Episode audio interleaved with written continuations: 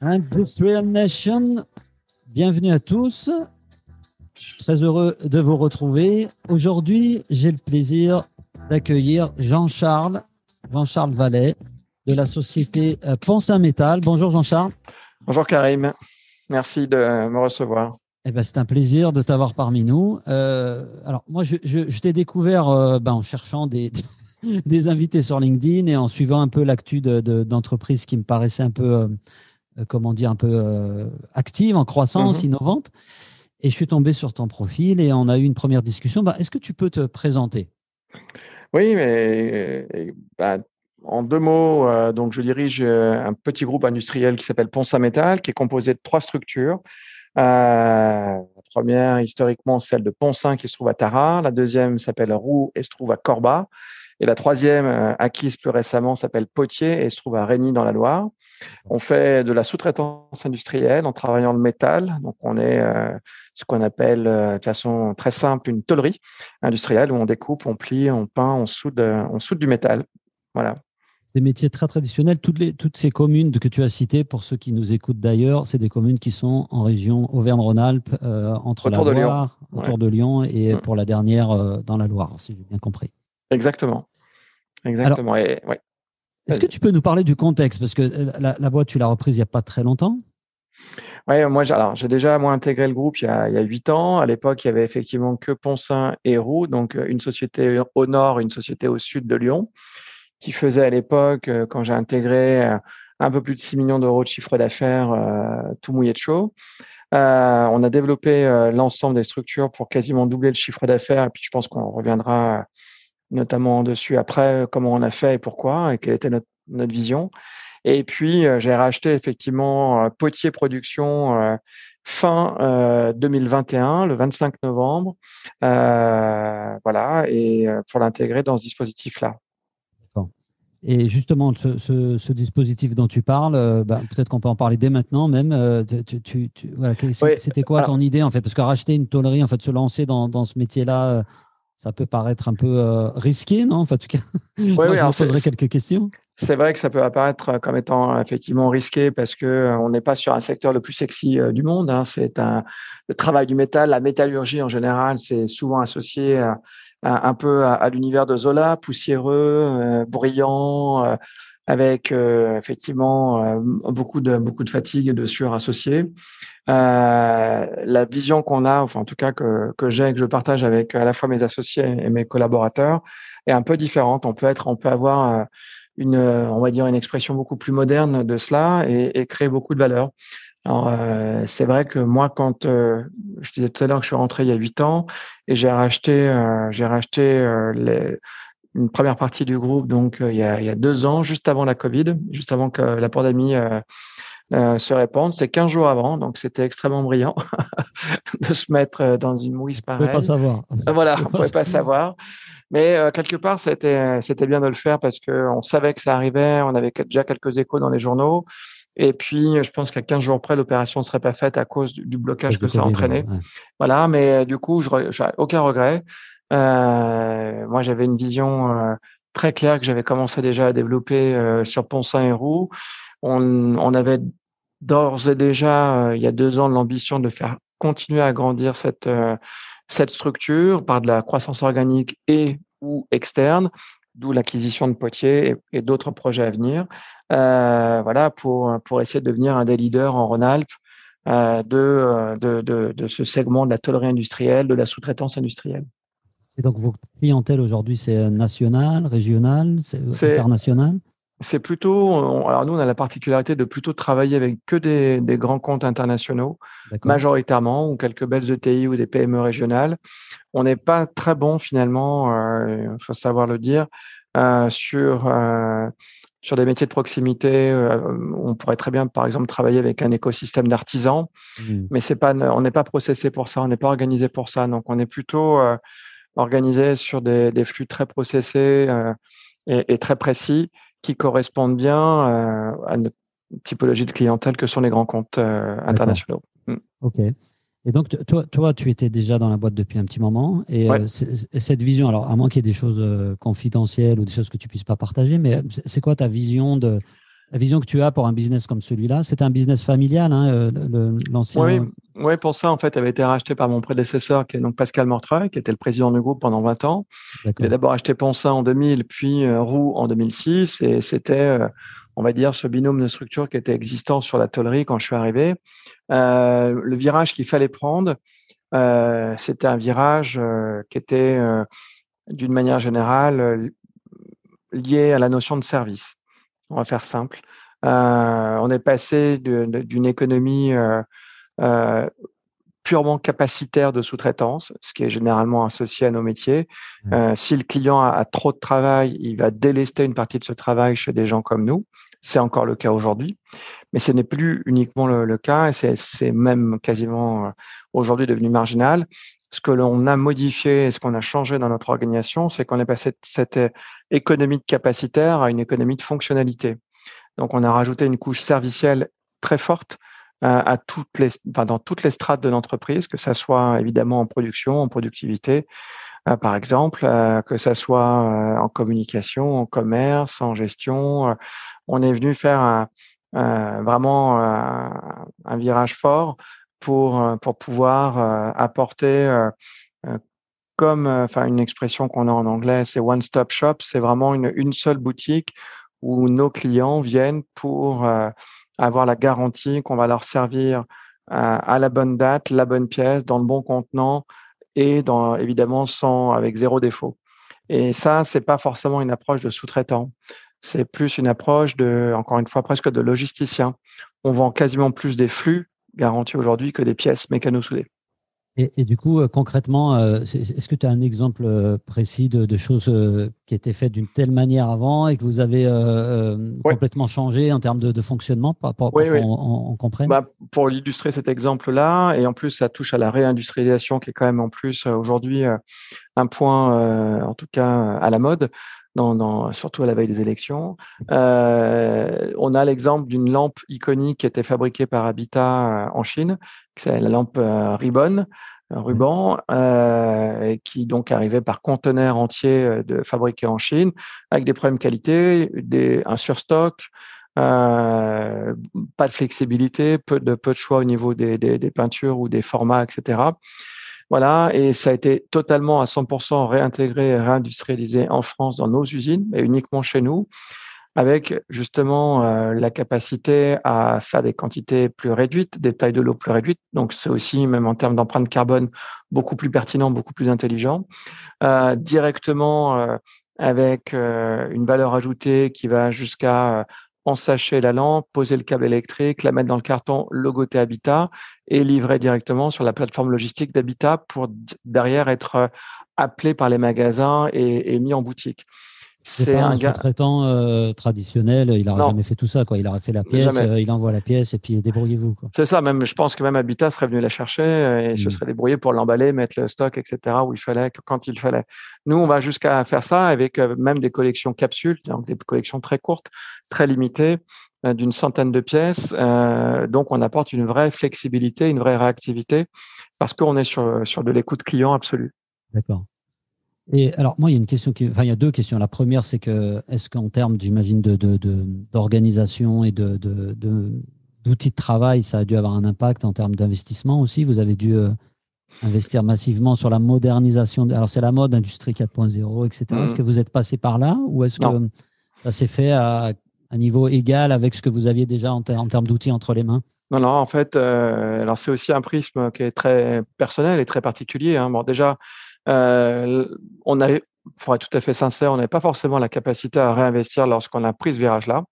Euh, financièrement, on n'en avait pas les moyens et il fallait donc être un peu plus malin. Euh, et à partir du moment où on travaille plutôt sur l'organisation, les process, on travaille surtout sur le, management et la transformation des, des, organisations avec les hommes et les femmes qui la composent. donc, on a surtout travaillé sur, sur le management et sur l'organisation ça nous a donné raison, ce qui nous a donc amené des bons résultats, et ces bons résultats nous ont permis d'investir. Mais ça, c'est arrivé dans un mmh. second temps. C'est d'abord. C'était ma deuxième question, en fait, c'est que vous avez dû complètement changer aussi la, un peu la culture de la boîte en termes de, de, bah, de façon de travailler, j'imagine. Oui, oui, parce que en fait, encore une fois, alors c'était à partir du moment où on n'avait pas forcément beaucoup de moyens, il fallait qu'on ait plutôt des idées, et on a on a beaucoup travaillé donc sur ce, changement culturel en expliquant ça à toutes les strates de, l'atelier. Il y a aujourd'hui, c'est vrai qu'il y a souvent une dichotomie qui se perd entre euh, entre les bureaux et la production hein, dans beaucoup de, métiers comme les nôtres.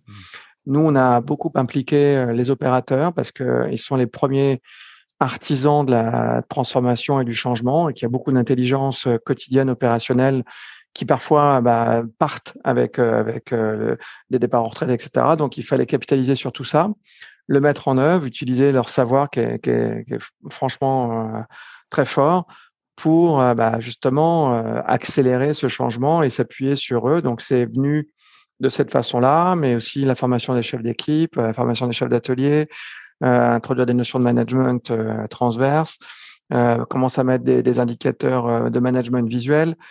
Euh, on était encore assez loin de l'industrie 4.0, euh, mais mmh. dans laquelle on a maintenant, on a ça y est, on a commencé à rentrer euh, dans, ça, sachant qu'on est, ah, on, est, moi, j'ai jamais été super fan en fait quand je visitais certains de mes, confrères des, usines musées où effectivement on avait en randonnion effectivement les derniers investissements dans les découpes laser, plieuses et autres. C'est très bien, mais au final, ce qu'il faut, c'est quand même charger euh, au maximum euh, l'usine. Et il faut bien quand même des opérateurs d'excellence derrière pour faire tourner ces machines. Donc, euh, les machines en tant que telles, sans chiffre d'un côté, sans chiffre d'affaires, sans business d'un côté entrant, et sans les hommes et leur expérience pour les faire tourner, bah, c'est juste un musée. Quoi. Et justement, sur les, les, les personnes qui étaient dans l'entreprise, comment ça a été Qu'est-ce que ça a apporté en interne? Enfin, moi, vu de l'extérieur, j'aurais tendance à, penser que les gens se sont sentis valorisés par tout ça. Euh, est-ce qu'il y a eu des résistances? Parce que tu as une vision, toi, de chef d'entreprise, où tu viens avec euh, la façon dont tu veux faire les choses. Mm, mm.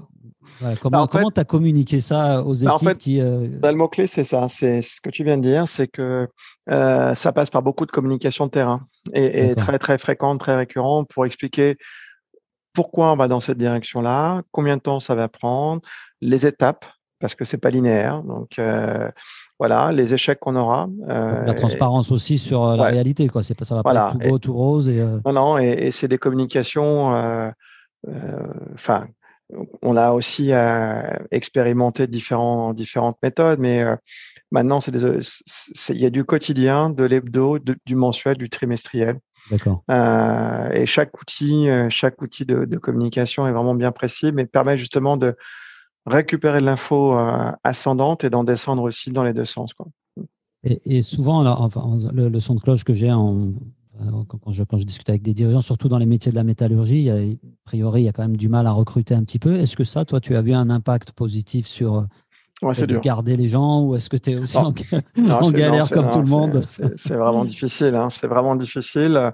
Du coup, enfin, c'est un des objectifs stratégiques euh, dans lequel euh, on est aujourd'hui. Hein, c'est vraiment de renforcer notre marque employeur pour rendre la marque euh, plus sexy, plus attractive et que il n'y ait pas de blocage.